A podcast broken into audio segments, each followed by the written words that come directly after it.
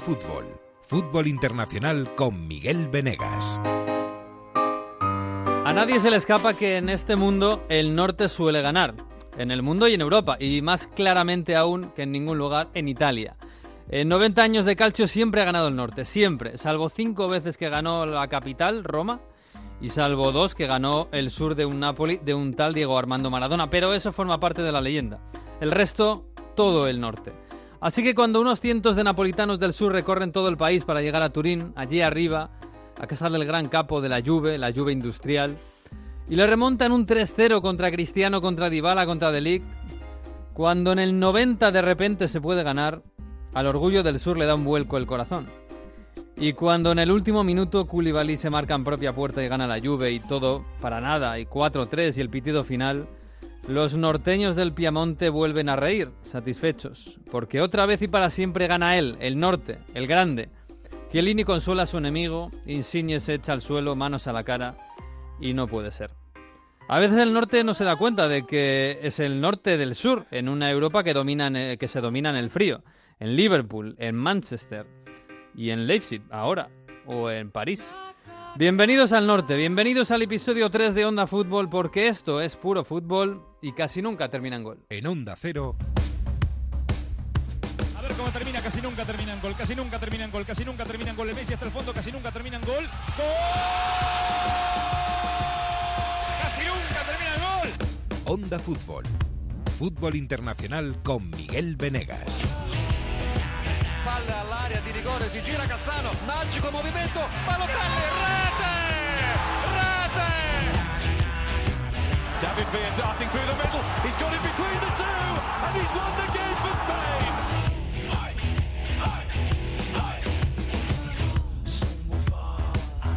Pues sí, el norte manda y ahí tenemos, tenemos al rey en el norte, en el norte de Italia, que es eh, Mario Gago, en Turín. Hola Mario, ¿qué tal? Muy buenas.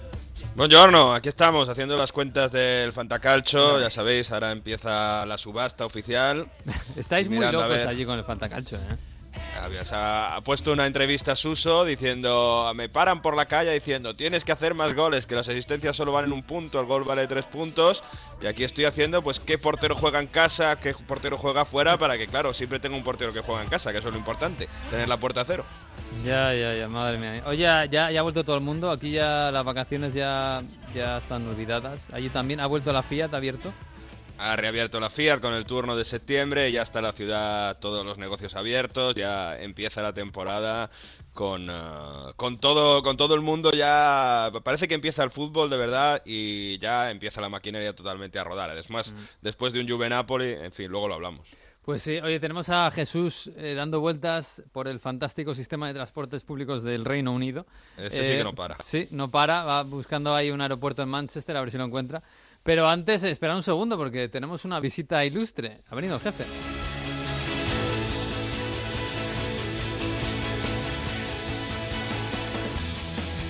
Hombre, director del Radio Estadio, Antonio Esteban, muy buenas. ¿Qué tal, Miguel Venegas? Es un placer. Hombre, qué bien tenerte aquí de visita. Nos estamos presentando la nueva temporada. Eh, nosotros ya llevamos la temporada empezadita, ¿eh? Nosotros tenemos la pretemporada ya oficial, ¿no? Sí, sí, sí, sí. Bueno, y la temporada que ha hecho andar, que es esto del fútbol, que como empieza cuando le da gana al fútbol y, y a Europa, eh, pero bueno.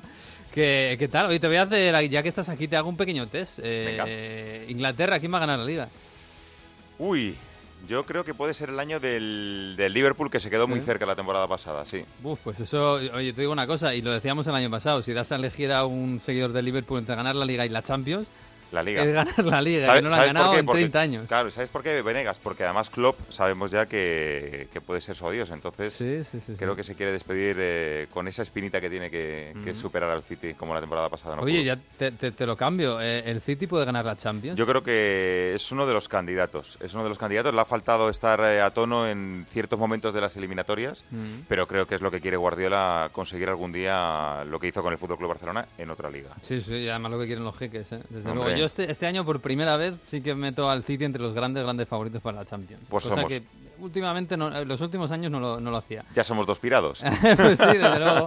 Oye, ¿en Italia alguien le va a ganar la Liga a la Juve? Esto... Uy, pues eh, siguiendo el consejo de un gran experto como Miguel Venegas, al que escucho a diario en el Radio Estadio, porque prácticamente es a diario, Sí, yo sí. creo que el Inter puede estar ahí, porque a mí los equipos de Conte me, me gustan mucho. Me gustaban el Chelsea, yo creo que no tuvo mucha suerte, Mm. pero, pero yo creo que el Inter le puede plantar batalla en el norte a la Juve. Antonio Contismo, eh, ahí, Eh. está. Hay, hay esperanza. Y, eh, y en Alemania, el Bayern. Este año un poquito raro el Bayern, es un momento de transición. Quizás por ahí el Dortmund o el Leipzig, este Leipzig un poquito desconocido, joven y tal, pero puede haber Puede hacerse, un, por ahí, ¿no? puede hacerse un Leicester, ¿no? Eh, Sí, eso puede hacerse eh, un, un outsider, ¿no? Un, Sí, un tercer sí, equipo sí, que aparezca ahí, que emerja. Hombre, yo creo que el Borussia Dortmund, a pesar de tener buena plantilla y demás, eh, competir con el Bayern en Alemania, tú lo sabes, Mm. es muy difícil. Muy difícil porque al final eh, lo que hace todos los años es ficharte jugadores. No sé. Es verdad que el Bayern está raro, eso es cierto. Mm. Pero bueno, mira, el otro día arrancó raro y ganó, y ganó 6-1. o sea que- si tiene a Lewandowski que sigue raro, que ha marcado ya seis goles en tres partidos, pues así, así también se puede. Oye, Antonio Esteba, ¿de qué equipo, qué equipo raro por ahí le, le gusta? De, de fútbol Uy, a mí mira, eh, de fútbol internacional, eh, yo precisamente me hice muy periodista deportivo y muy futbolero por el fútbol internacional. Mm. Me gusta mucho el fútbol de nuestro país, no cabe duda. Eh, soy de, de- de la época de, Arconada, de aquella Real Sociedad, de aquel Athletic, de, Atocha, de San Mamés. Mm. Bueno, pero ciertamente a mí me gusta mucho el fútbol internacional. Y yo ya de pequeño me hacía las chapitas con los Mm. equipos internacionales, ¿no?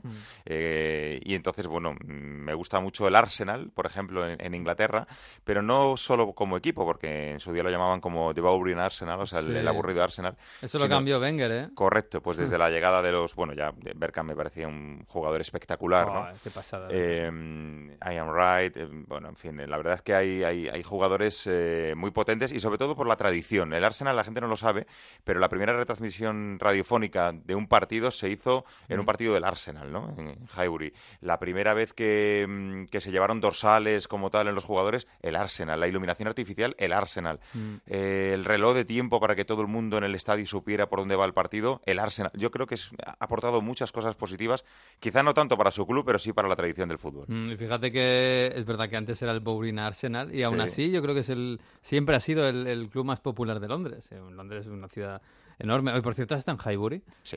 ¿Y qué? Pues es- fue, un Eh, fue un sueño cumplido, la verdad. Antes de que lo Antes de que lo, en eh, apartamentos. Yo, sí. yo quiero y todavía no. Fíjate que, he ido, fíjate que he ido veces a Londres y no he ido todavía ver los apartamentos. Sí. Porque sigue la fachada. por Sigue la fachada, sigue una de las fachadas, la principal, y luego por dentro lo que hay son como jardincitos, donde Sí. antes estaba el césped, Sí, sí, sí. y son apartamentos que, por cierto, baratos no son, precisamente.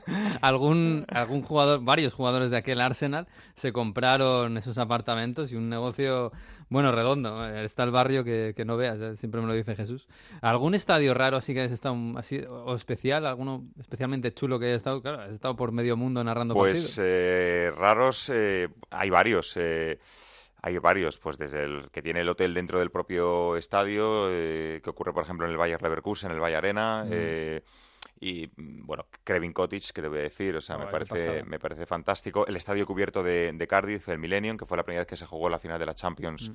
eh, como si fuera la Super Bowl, con, con un Mm. estadio cubierto, y, y cambia, la verdad es que cambia la acústica, la atmósfera cambia bastante.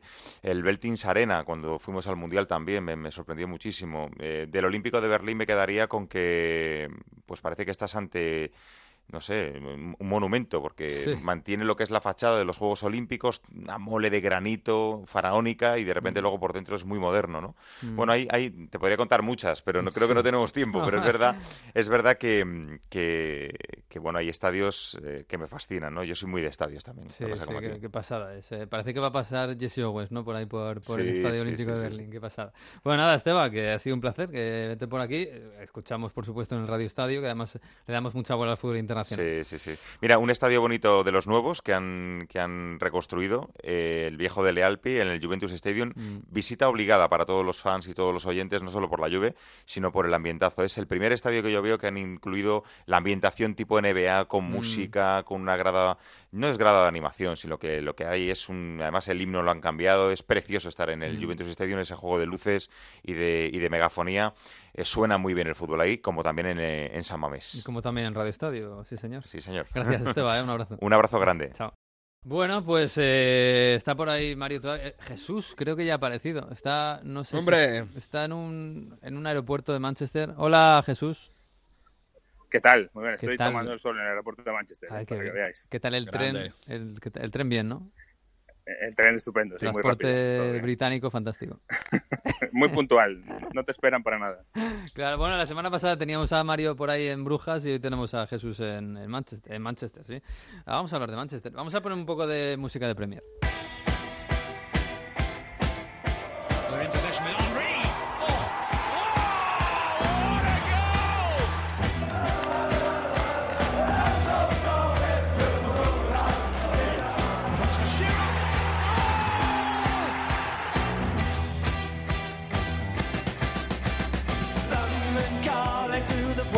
Manchester Calling en este caso, porque además en Manchester es donde se, donde está todo. En, bueno, en Manchester, Liverpool, un poquito de norte de Inglaterra. Eh, porque Liverpool y Manchester siguen a lo suyo, Manchester City. Los dos golearon 0-3 el Liverpool, 4-0 el Manchester City. Pero el lío está en el United, eh, Jesús. Eh, ¿Quién lo iba a decir, no? Sí, eh, vamos a ver qué, qué es lo que sucede, pero es verdad que el United al final no ha empezado bien el año, este era el año de la reconstrucción eh, y sin embargo, pues eh, el Ole's at the wheel, eh, recordamos que tuvo los primeros partidos que ganaba, los ganaba todos y desde la renovación de Ole eh, la cosa ha ido un poquito a peor. Ha tenido buenos momentos en este, en este año y bueno, pues hay algún, alguna figura del United y ya en la prensa inglesa hablando de que no se esperen que este equipo vaya a pelear por la Premier por lo menos en dos años. Mm. Y yo creo que es una predicción bastante realista, porque ahora mismo, desde luego que no está el equipo para hacerle frente ni al City ni al Liverpool, ni el United ni ningún otro, pero claro, duele más siendo el United, que se supone que es el equipo más rico, lo es Mm. de Inglaterra. Sí, lo que pasa es que el United, desde que se fue Ferguson, eh, sí, es el equipo más rico de Inglaterra, pero, pero no ha levantado Pero cabeza. poco más, ¿no? Claro, es que sí, es verdad. y, y alguien tendrá que hacer autocrítica en la cúpula, más allá de Solskjaer, que sea mejor o peor entrenador, pero claro, es que donde no se han hecho los deberes y por eso este pesimismo actual, no- yo creo que no es en el banquillo, ¿no? Es, es en, en los despachos. Sí, cada vez más eh, las miradas se dirigen hacia Ed Woodward. Ya, ah, ya lo había cuando el equipo se le caía a Mourinho. Eh, primero porque Mourinho se encargaba de ello, pero también otras voces, que es, es verdad que al final el que se ha ocupado de todos los eh, fichajes es el, eh, el CEO, el primer directivo del club, y es verdad que por ahí van las cosas. Este año se han hecho poquitos fichajes, la verdad, se ha gastado poco dinero y se está confiando en Rashford, un chaval de la cantera que ha aparecido que con Mourinho tuvo tampoco tanta, tanta presencia, y en Martial, el jovencísimo que se fichó carísimo, Mm. carísimo para aquellos momentos, ahora no, no sería tan Sí, caro ahora ya no es tanto. en ¿no? la época de Van Gaal, fueron sí, pero- 60, al final se quedaron en 60-70, ¿no? Porque no llegó a los Sí. 80. Sí, pero eh, bueno, en libras de aquellas que eran, que eran más que las libras de ahora, Ya. y eh, era un futbolista que apenas había llegado a jugar en el Sí. primer equipo del Mónaco. Sí, sí, sí. recordamos. Mm. Y, y es básicamente ahora las esperanzas ofensivas del, del United recaen en estos dos, Mm. que es una pareja, yo creo que muy bonita de ver, muy dinámica, pero no sé si, es- si te aseguran los goles que tienes que, tener, que matar para, para ganar la Premier League. Es lo difícil. Y están muy solos. Se ha vendido a Lukaku, no ha venido ningún jugador de ese perfil. Es una situación complicada y por lo menos han salvado una cosa, que es eh, las ganas de Pogba de marcharse y eso parece que lo ha evitado Solskjaer. Sí, bueno, eh, de hecho este fin de semana se le ha vuelto a preguntar a Solskjaer por, por Pogba y por su posible salida al Madrid. Hombre, yo creo que ya no, ya no, ¿no? Can you reassure people that one of them won't be Paul Pogba? Paul Pogba will be playing for us. Lo deja claro. Paul Pogba va a jugar para Sí. nosotros. Sí, a estas alturas, eh, día 2 de septiembre, último día de mercado. ¿Seguía de habiendo run run o nada? No, ya no, ¿no? No, ya no. Ya desde hace un par de semanas no. En Inglaterra no se tocaba ese tema para nada. Ya, ya. Eh, Bueno. Simplemente eh, hay problemas de que ahora el la relación del jugador con la grada ha quedado muy dañada. Mm. primero por todos los problemas que tuvo con Mourinho. No olvidemos que eso al final perjudica a los dos. Mourinho ya no está, pero él se ha quedado. Y, y viene desde aquella ya la mala relación de Pogba con la grada y, Mm. y ahora peor aún porque se quería marchar y todo el mundo es consciente de ello. Mm, Pues sí, la verdad es que sí. Y además tampoco es que haya triunfado demasiado desde que está por allí. Tampoco es que haya hecho exhibiciones. Pero bueno, oye... Ha tenido el problema del, del precio de estrella. Sí. No, no, se corresponde a ese tipo de jugador. No, y es más un muy aún. buen jugador, pero no es la estrella. Y más aún, eh, no solo precio de estrella, sino que eh, es la estrella que se fue gratis porque estaba en la cantera del United cuando se fue a la Juve Exacto. y lo recompraron por 120 kilos. Claro, es que si con eso no eres una negocio. estrella... Claro, negocio, negocio para la Juve, ¿verdad, Mario? O sea, tremendo. Oye, eh, por cierto, el Chelsea que empató en casa contra el más débil de todos, el Sheffield United. Eh, pff, yo no sé si decir una de cal y otra de arena, porque la de cal o la buena, si es que la de cal es la buena, es que los chavales siguen funcionando, ¿no? Porque Mount sigue jugando bien y Abraham sigue marcando goles. Es exactamente eso, la de cal y la de arena, porque además la primera parte fuera de cal y la segunda fuera de arena. Mm. O al revés, porque nunca se sabe cuál es la buena y cuál es la mala. ¿no? supone que la de cal es la de Pero- buena, pero bueno.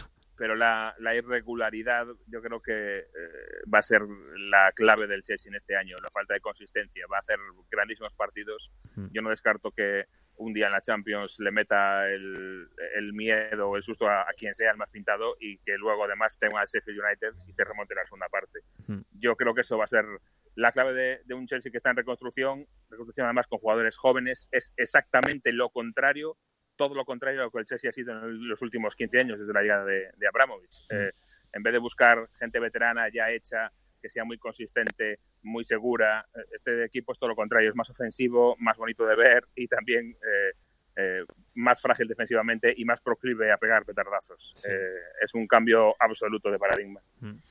Pues sí, pues sí. Oye, y el del fin de semana, aparte de las goleadas de City y de Liverpool que están en otra historia, fíjate, algunos ya están a cinco puntos, eh, de, de- algunos de los grandes, de, del- Sí. de, estos dos colosos, eh, sobre todo el Liverpool, que lo ha ganado todo. El derby, el derby del norte de Londres. Eh, claro, fíjate, ahora están a cinco puntos precisamente los, los de Londres, de los de Liverpool. Eh, lecturas del, del Arsenal-Tottenham. Eh, yo creo que Emery tiene eh, un pequeño cacao táctico que no sabe cómo encajar las piezas. ¿eh? Sí, en esta ocasión ha puesto por un tribotazo absoluto, un tribotazo defensivo eh, sin ninguna duda, con tres mm, pivotes de carisma defensivo dejando en el banquillo a Dani Ceballos, que es su gran luz eh, creativa en el centro del campo, para compensar un poco, por fin puso a su tridente en liza, al famoso tridente que esperábamos ver juntos, que era a Pepe, a, a la y a Aubameyang desde el principio eh, como titulares. eh, y le salió muy mal al principio. El Tottenham en la primera parte dio la sensación de ser un equipo tres peldaños por encima del Arsenal. eh, ganó 0-2, iba ganando 0-2 al descanso y podía haber sido alguno más. Y sin embargo, después le pudo dar la vuelta el Arsenal, yo creo, con mucha pasión Sí. eh, al partido, cambiando algunas cosas tácticamente. Luego con la entrada de Ceballos, que le dio un puntito más, y con el acierto, obviamente, arriba de, de Aubameyang. Y una, para mí, una buena actuación de, de Guendouzi.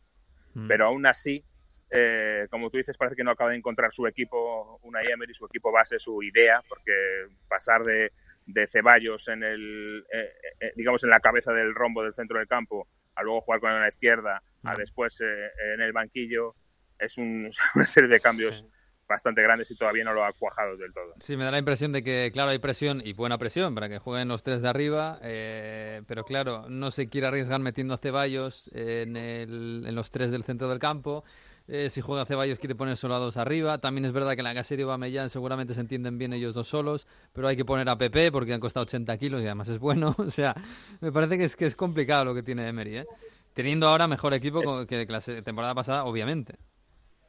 Sí, sí, tiene más opciones y mejor equipo, sin duda, eh, pero tiene que encontrar la fórmula. Yo creo que la encontrará, pero vamos a ver cuánto le, cuánto le cuesta. A ver, a ver, también por, también, eh, por cierto, acabaron 2-2, para quien no lo sepa, pero también tengo ganas de ver en el Tottenham a lo Celso, ¿eh? que a mí me parece que lo necesitan Sí. y no y no la buena noticia esta semana es que sigue recuperando a Eriksen, que parece que ya que se queda y se queda bien, pero Por lo menos hasta enero, ¿no? por lo menos hasta enero. Sí, sí, por lo menos, bueno, y seguramente hasta hasta junio, aunque luego se vaya gratis. Pero bueno, yo tengo ganas de ver a los Celso ahí, porque a mí me parece que ese centro del campo lo está necesitando, más aún viendo el nivel de Sissoko, por ejemplo, o, o algún otro. Pero bueno, me- me está... Sí, el, problema, Sí, sí. el problema yo creo del Tottenham es que está muy acostumbrado a, a jugadores de muy eh, de mucho recorrido, de mucho despliegue físico en el centro del campo y no tanto jugadores más jugones eh, que se lo deja a los test de arriba. Se ha notado muchísimo, pero muchísimo la vuelta de Son, que ha hecho para mí un partidazo, sobre todo en la primera parte. Luego ya un poco más cansado, pero se actuó a correr y a crearle problemas a la defensa del Arsenal. Por ahí eh, reaparece Son, reapareció Dele Alli en la segunda parte, más apagado, yo creo que todavía notando la, la inactividad. Eh, y luego Eriksen, eh, es la luz del eh, Tottenham en el centro del campo, es Eriksen y se nota muchísimo, se entiende fantástico con Harry Kane. Y eso también hace mucho. Harry Kane todavía no es Harry Kane, después de un año tan malo de lesiones el año pasado, todavía le falta para llegar también. Yo creo que el Tottenham es de esos equipos que tiene más margen de crecimiento y de mejora a lo largo de la temporada. Pues sí, los dos, el Arsenal y el Tottenham, tienen pinta de que van a crecer, pero claro, si entre que crecen y no crecen, los dos de arriba eh, se marchan solos, pues eh, lo van a tener complicado. Pero bueno, eh, por cierto, esta semana noticias tristes. estábamos pendientes de, de, la disolución o no de dos equipos históricos, uno el Bolton poquito menos histórico, más reciente, lo hemos visto en Premier, han estado, por ejemplo, Hierro y Van Campo, eh, que está pendiente de si se disuelve o, si lo rescatan, y otro, el Bari, que es un equipo, bueno, con mucha, mucha historia y que se acabó, ya ha cerrado, ¿no? Sí, eh, bueno, el término técnico es que le han echado de la liga. Podría retomar la actividad eh, pues en las catacumbas del fútbol, que no sabemos si, si, eso es lo que va a pasar o no, pero fíjate si es, es, histórico que el pasado mes de mayo, cuando el City consiguió la final de la FA Cup, esa histórica goleada, eh, lo que consiguió fue eh, em, superar el récord del Buri, que es el anterior que había conseguido una goleada más grande en una final de la FA Cup a principios del siglo XX, eh, que se dice pronto. O sea que fíjate si es histórico no el Buri para esa. Es Buri, el Buri, no Bari, ¿no? Buri, sí, el Bari está, lo tiene Mario. Sí, es una Italia. de la Laurentis. Y bueno, pues ya venía arrastrando problemas desde hace tiempo. Eh, el año pasado fue comprado por una libra. El club, eh, el nuevo dueño intentaba buscar financiación, no lo consiguió, eh, no había dinero. le dio la liga un, un, plazo para conseguir un nuevo socio, un nuevo dueño que pusiera dinero en el club. hubo negociaciones a última hora se rompieran esas negociaciones y no se llegó a buen puerto. Así que en realidad es la liga la que expulsa al, al Buri de la competición. Mm. Eh, no es que haya quebrado todavía, aunque podría perfectamente porque no tiene no tiene recursos, pero como digo, eh, pues podían fundar otro club y empezar desde cero, o, este club supongo que lo dejarán caer, aunque sea histórico, por el tema de las deudas, mm. si nadie se hace cargo de ellas. Es una situación muy triste y, alguien decía, y con toda la razón, si en la Premier League se les caen los millones de los bolsillos eh, y no hay nadie que ponga medio para el Buri, para salvar al Buri, pues algo pasa en el fútbol. pues sí, pues es verdad, tiene toda la razón. Un equipo que es de 1885, que se dice pronto, eh, la cantidad de historia de fútbol que hay en el Buri. Un equipo de, de, las cercanías de Manchester al que sí le podían haber rescatado alguno, ¿no? Un poquito con, con, con media libra de la que sobra en la Premier, pero... Pero la Premier está así, está lo que importa es lo que importa, lo que importa es la pasta y el que pone el dinero, que normalmente además es extranjero. Así que bueno, pues nada, Jesús, te dejo por ahí, a ver si coges el vuelo, que lo veo que estás ahí, ahí, ¿no? Estoy ahí, no, lo cojo, lo cojo, no se va sin mí. Bueno, Oye, enhorabuena por el Wolverhampton, ¿eh? que ha echado el Torino, pero bueno, demasiado diferente. Estaba cantado, Mario. Suerte para el pues Cutrone. ha, empezado muy mal ¿eh? el Wolverhampton en el año, ¿eh? eh en la liga me refiero, no, no ha empezado nada bien. Eh, no sé si van a pagar el estar a dos, a dos frentes. Pues, porque ayer con el Watford mm, me dejó sensaciones raras el Wolverhampton. Sí, sí, sí, ha empezado regular, ha empezado regular. Bueno, eh, Jesús, que me quedo con Mario, un abrazo. Abrazo, Jesús. Abrazos. Hasta luego. Vamos a ponerle música napolitana a esto.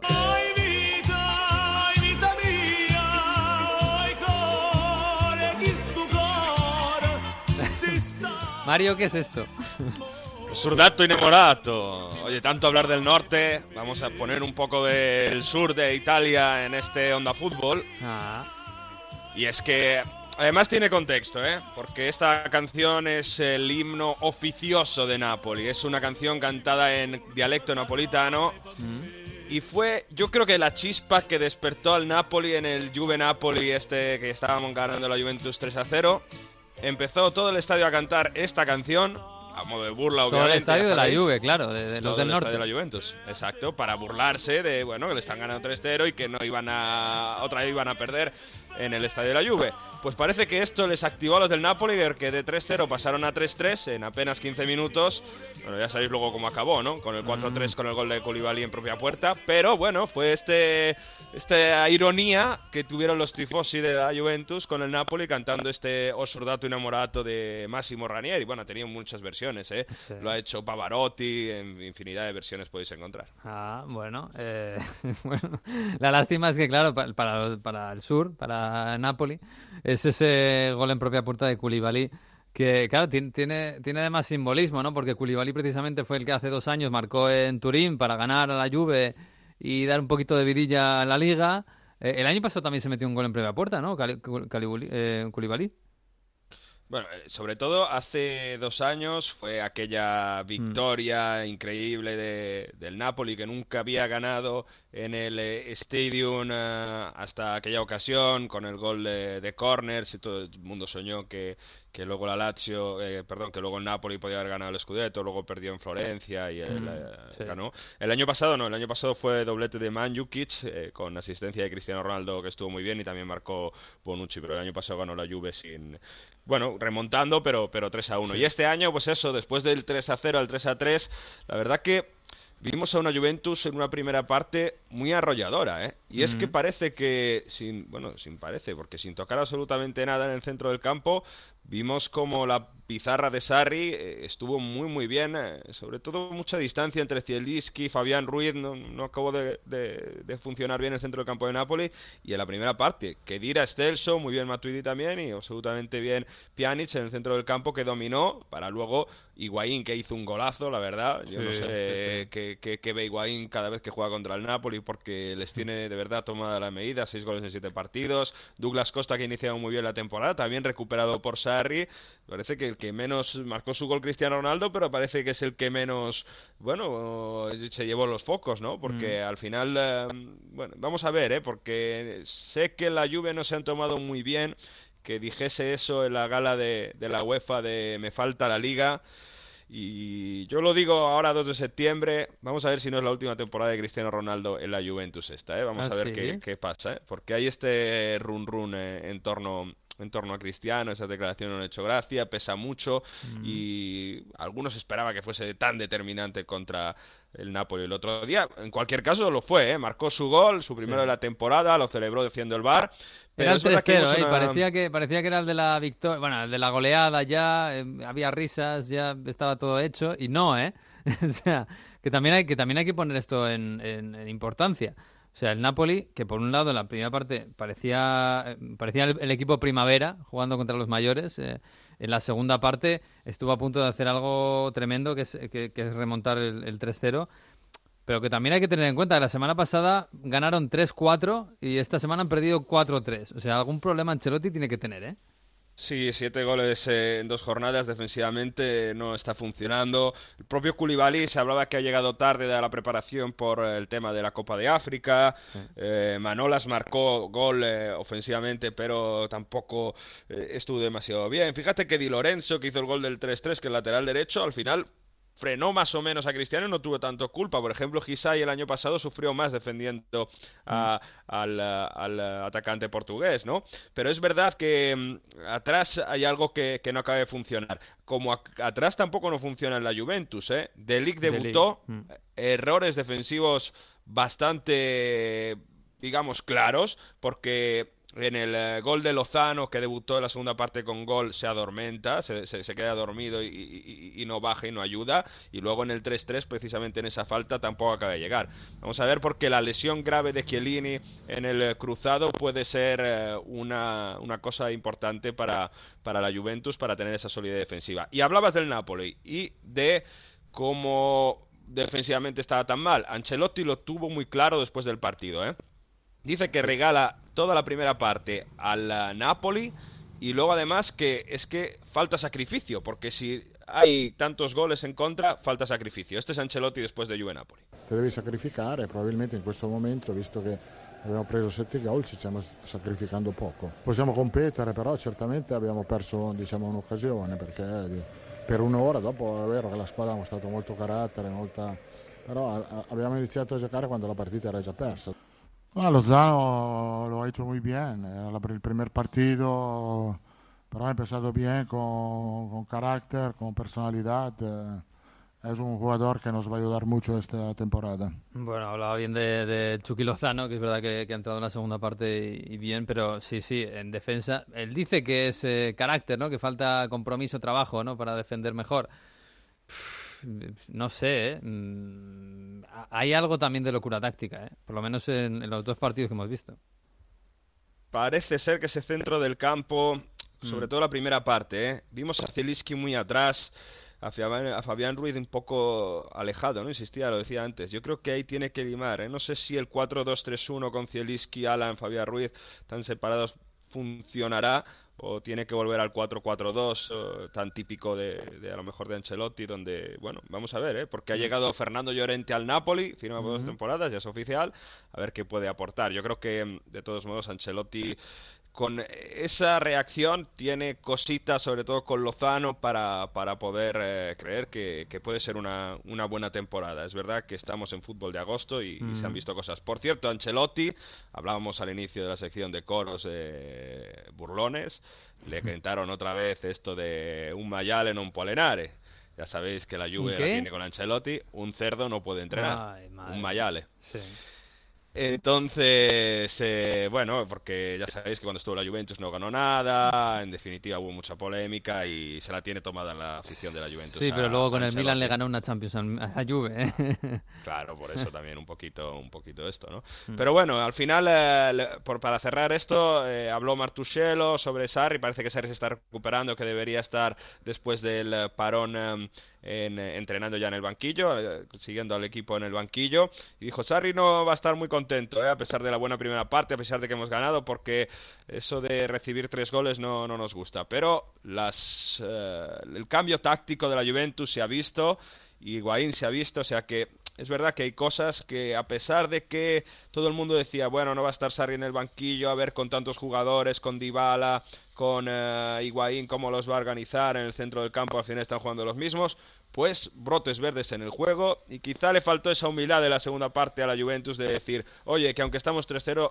hay hay que tener cerrado el partido, que luego se lo reabría el Napoli, pero buenas cosas de este de esta Juventus de, de Sarri, que por ahora no es apta para cardíacos. Mm, de momento no, de momento no, pero ha ganado los dos partidos, cosa que solo ha hecho el, la Juve, el Torino y el Inter. Oye, me decía Esteba que, que se apunta al Antonio Contismo. Eh, no sé si estamos hinchando el globo, eh, que lo mismo se nos pincha luego en el, en el, primer partido que juega el Inter un poco serio, porque ha jugado contra Cagliari y Leche. Pero de momento los deberes los hace, el equipo va bien, eh, Lukaku hace sus golitos, la cosa, eh, Lautaro también parece que funciona, la cosa va bien, ¿no? Eh, hay una frase, hay un dicho en, Italia que es el buen giorno se ve dal que es el, los buenos días se ven desde por la mañana.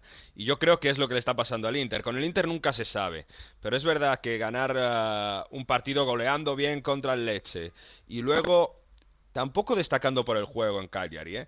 pero sobre todo comentarios que, que, sobre todo se veían en la televisión italiana, en los medios, es esa capacidad de, de, ir a por el partido, esas ganas de ganar, esa intensidad que otras veces no veíamos al Inter. Luego además hay que destacar que Sensi ya lo decíamos un par de semanas, ¿no? Es un típico jugador que tiene gran talento, gran sacrificio y que además si te hace esa ruleta, velocidad dentro del área para forzar el penalti para el 1-2, pues eh, parece que va a, ser de, va a ser determinante. También tuvo una falta que, casi anota gol y Lautaro muy inteligente en ese, en ese 0-1 donde, donde salta y consigue, aunque tiene esa diferencia de, altura con el defensa, que el balón le rebote y vaya para adentro. Sí, te iba a decir un poco rebote. ¿eh? Pero, pero eso es, ¿no? Ir, ir a luchar a, cada balón y, ser y, creer en esa, en esa victoria. De todos modos, es que, fíjate, con Ranocchia, ¿eh? incluso el Inter ha defendido bastante bien. Es verdad que le logran empatar con un gran centro de Nández, está poquito a poco. Fíjate que el Cagliari ha fichado muy bien. Es uno de los equipos de zona media-baja que mm. ha fichado muy bien. Se le ha lesionado Pavoletti y han fichado a Gio Simeoni, que debutó ayer con su nuevo equipo. Obviamente con Nández, con Nainggolan, que se enfrentaba mm. a su equipo. Oye, Nangolán, por cierto, eh, que claro, que damos por hecho que todo el mundo lo conoce, pero Eh, Nainggolan está en el Cagliari porque su mujer está enferma y su mujer es de Cagliari.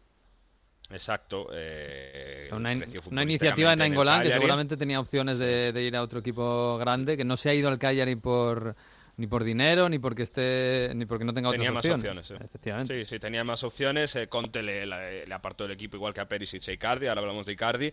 Pero sí, sí, absolutamente. Y también tiene a Rock. Bueno, yo creo que el Cagliari tiene un buen equipo, absolutamente, con Joe Pedro. Ya digo, pecato lo de la lesión de Pavoletti, lo que sabéis que es gran delantero. Tema Conte, eh, insistía mucho en la personalidad, en las ganas de ganar, en ese centro del campo arrollador, él dice, centro del campo de asaltadores al área. Y también sacrificio, fíjate que lo de Ancelotti, lo dice Conte, y luego le preguntaron por Icardi. Ahora os cuento de Icardi, pero le preguntaron ayer a Conte que qué va a pasar con Icardi si no sale del Inter. Hoy cierra el mercado de fichajes y, le- y él sonreía y dice, pues va a pasar lo que pasa ahora, que no va a jugar. Escuchamos a Conte. Sono contento perché so che attraverso il lavoro, attraverso il lavoro questi ragazzi possono diventare importanti tutti quanti. Quelli che sono in rosa li considero importanti. Per il resto dei cardi che succede? Ma è quello che è accaduto fino ad oggi. Cioè non gioca. Va bene. Conte está tranquilo, ¿eh? Conte dice, no, estamos muy bien, estamos trabajando, tal, y, lo- y el, el periodista, bueno, bueno, sí, pero Icardi, ¿qué pasa? Y Conte, pues nada, pues no pasa nada, que no juega y punto. Claro, lo que ha caduto fino hoy, lo que ha pasado hasta hoy, que y luego dice, o sea, que no juega. bueno, Cardi parece que va a salir, ¿eh? Estamos eh, a lunes, si alguno escucha el programa un poco más adelante en la semana ya sabrá el desenlace, pero lo normal es que vaya a salir cedido al Paris Saint-Germain y lo va a hacer después de renovar un año con el Inter para poder salir y que, bueno, un lío burocrático y así que no se quede, porque la, la- la- la operación es de cesión más opción de compra por 70 millones de euros. Tiene un- lesionados el, el París como Cavani y como Mbappé, si no me equivoco. Y Icardi necesita un. eh, El, el París necesita un 9. Puede debutar contra el Real Madrid en Champions. Podría tener Sí, ahí pero su- el su París necesita polvo. nueve eh, hoy y, y si quieres pasado mañana, pero en octubre ya no lo necesita. ¿eh? Bueno, pues que por se eso lo queda, ha cedido y se no queda con ¿no? Mbappé, con Cavani y con Neymar. ¿eh? Cuidado. Al menos, al, men- al menos también van a tener eh, ración de, de- con, ba- con banda Nara, ¿no? Un Ah, poquito sí. de, telenovela. Por cierto, sí, se fue, estaba en estos programas, ya empezaba ya también de, de tertulia en el Tiki Taka y se ab- abandonó el programa para ir a negociar el traspaso con el Inter en mitad del programa. Pero bueno, interesante este Inter de Milán, ¿eh? Yo creo Mm. que, mm, que, que va a tener ahora Udinese y luego va a tener el Derby, va a tener la Lazio, ahí se va a medir bien la, la intensidad de este Inter, pero con Lautaro, con, em, con Lukaku y con Alexis Sánchez, que no debutó ayer, pero debutará Ujú. contra su ex Udinese. Vamos a ver las opciones que tiene. No queremos inflar el globo, pero esperamos mucho de este Inter. Bueno, vamos a ver. ¿eh? Oye, esperaba mucho, bueno, por lo menos esperaba un poquito del derby de Roma. Y madre mía, la Roma me dio muy mala impresión, muy mala impresión. Fíjate que yo, eh, empataron a uno, eh, la Lazio bastante superior a, la Roma. Y yo estaba pensando, hace cinco años me dicen que estoy viendo un Lazio-Roma y que el Lazio es el que propone, el que ataca, el que toca, el que juega bien.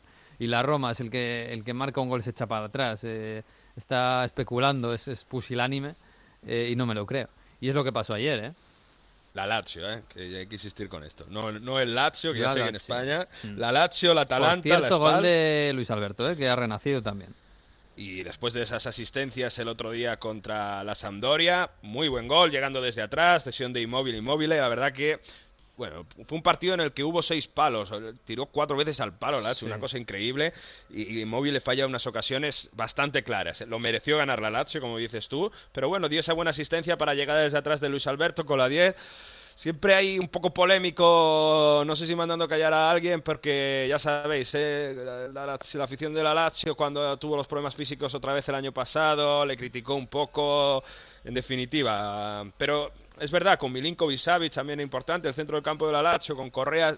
Yo lo digo, ¿eh? la Lazio tiene el mismo bloque que el año pasado, campeón de Italia, hay que recordarlo, campeón de la Copa, Italia, de la Copa Italia, y, y- y yo creo que es un bloque muy interesante. Mientras la Roma es un equipo que todavía está por renacer. Es verdad que está Mancini ya titular con Fazio en la defensa, que ese centro del campo, Cristante, Pellegrini, Zaniolo, además con los tres italianos, debería dar eh, mucha más seguridad, pero es verdad que es un equipo que, que, deja muchísimas dudas defensivas y eso es lo que viene siendo ya también cuando ya estaba Di Francesco, incluso con Ranieri, incluso si me apuras con, con la etapa de, de anterior de Spalletti. Pero en, en, este partido yo creo que hay que destacar que la Lazio eh, va por el buen juego. Y, yo creo que no hay que excluirla para, para los próximos partidos de para, intentar clasificarse a Champions League durante este año y mm. vamos a ver en Europa League qué logra hacer. Por cierto tema coreografías es muy raro ¿eh? que también que se juegue un derby de, la Roma en la segunda jornada. Yo esto cosas del, fútbol de agosto no lo acabo de ver bueno incluso un Juve Napoli ¿eh? también eh, absolutamente 31 de agosto muy raro es eh, fútbol de agosto que todavía no hay que tener muchas cosas en cuenta. El que viese el partido vería una coreografía en la curva de la Lazio con una figura de un, hombre, ¿no? De un homenaje. Y se trataba de Diabolic, que es el, nombre de, del ultra que fue asesinado a inicios de agosto. Fabrizio Pisitelli, ex ultra de la Lazio, fue uno de los capos de esa curva tan eh, polémica porque tantas organizaciones criminales parece que hacen o deshacen dentro de ella y fue uno de los líderes, uno de los eh, que gestionaba un montón de, de, actividades como el merchandising de la Lazio, de la propia de la curva y ah, sobre todo pues eso, organizar todos los grupos que residen dentro de la curva de la Lazio, porque eh, la curva de la Lazio es una, pero dentro hay pequeños, grupos que se organizan en cada parte, cada sector del estadio. Un, gran, eh, un gran homenaje eh, con, la, con un poco diciendo si muere, estaba escrito por debajo, si muere no, cree, no, no creerlo porque uno es capaz de renacer. Un gran homenaje para uno de los jefes de, que sería de esa curva. Y ya sabéis lo que decimos siempre, ¿no? Aquí en las curvas tienen mucho poder, los integrantes de ellas, que son jefes, son mucho más que jefes de la curva, y por eso, bueno, un homenaje, hubo un funeral multitudinario, toda la afición de, de la Lazio, y era, no voy a decir un héroe, ¿no? Pero una persona muy, muy seguida, a pesar de no sé las las leyes que se saltó en su, su etapa, todos los crímenes que sucedió, pero incluso había estado seguido por el tema de Mafia Capital, o sea que es un personaje bastante polémico, pero homenajeado igualmente por la curva. un personaje digno de Suburra, ¿no? Por ejemplo. Absolutamente, sí, sí, el que haya visto Suburra seguramente eh, con Samurai mm. eh, habrá hecho algún alguna cosilla, mm. estoy casi convencido. Bueno, eh, por el otro lado, en la curva de la Roma, un bonito gesto, se acordaron de la hija de Luis Enrique, Luis Enrique que estuvo ahí entrenando en, en Roma y dejó amigos y dejó un buen pozo. La verdad es que es un bonito, un bonito detalle. Absolutamente. Recordamos que los derbis se representan, el que no lo sepa, el, mm. la Lazio jugaba en casa, todos los estadios de la Lazio menos la curva. La curva mm. entera de la afición visitante se respeta y por eso estaba la curva de la Roma absolutamente llena con esas pancartas dedicadas en apoyo a Luis Enrique. Pues sí, sí señor. Bueno Mario, pues nada, que la semana que viene de algo hablaremos, ¿eh? Que hay parón, es que esto es muy raro, es verdad, ¿eh? Que empiece el fútbol en agosto, que haya parón en la primera semana de septiembre. En fin. Bueno, ahora al menos se cierra el mercado, tenemos tiempo para hacer fantacalcio. Mira, tenemos a Tomiyasu, lateral del Boloña, ya me lo estoy apuntando. Sirigu, ah. portero del Torino, absolutamente. Traoré del Sassuolo, centrocampista joven del 2000. Mm. Caramo, yo creo que lo va a hacer bien en el Parma. Mm. Bueno, bueno, tengo aquí la lista. La próxima semana os cuento qué equipo he hecho. Bueno, un abrazo, Mario. Un abrazo, chao. Chao, chao.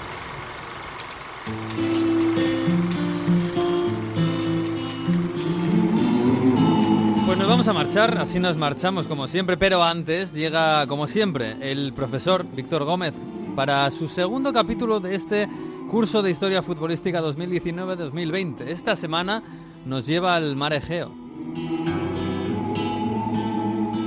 En la pasada jornada de la Europa League se exhibió por parte de la afición del Trabzonspor turco una pancarta en inglés que rezaba «Podéis nadar» contra la afición del AEK de Atenas griego.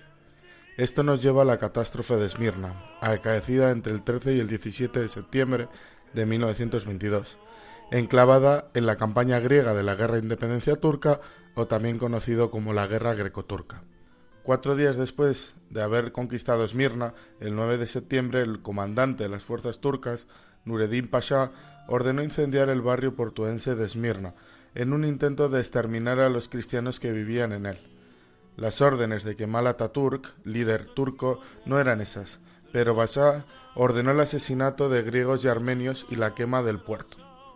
Refugiados griegos y armenios se apiñaron en la zona costera, tratando de escapar del fuego, mientras las tropas y soldados irregulares turcos cometían masacres contra ellos. En una ejecución pública, Pasha ordenó que le cortaran la lengua, nariz y orejas al obispo cristiano de Esmirna, Crisóstomos Calafatis. El incendio devastó las zonas armenia, griega y la llamada de los franceses, pero donde vivían muchos europeos de otros países, no solo Francia. En el incendio, muchas de las víctimas, huyendo del fuego, se lanzaron al mar para evitar las llamas y murieron ahogadas en el mar Egeo. Se habla de 30.000 muertos y muchos desplazados que huyeron a Grecia. Una verdadera limpieza étnica.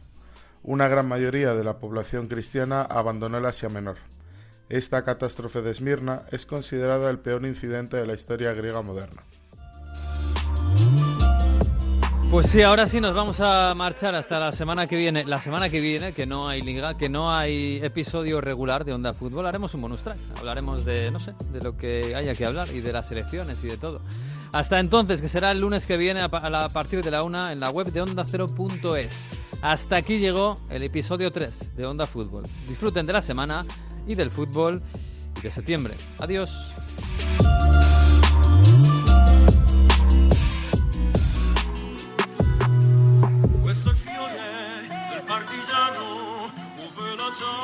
ciao, bella ciao, ciao, ciao, e questo è il fiore del partigiano morto per la libertà.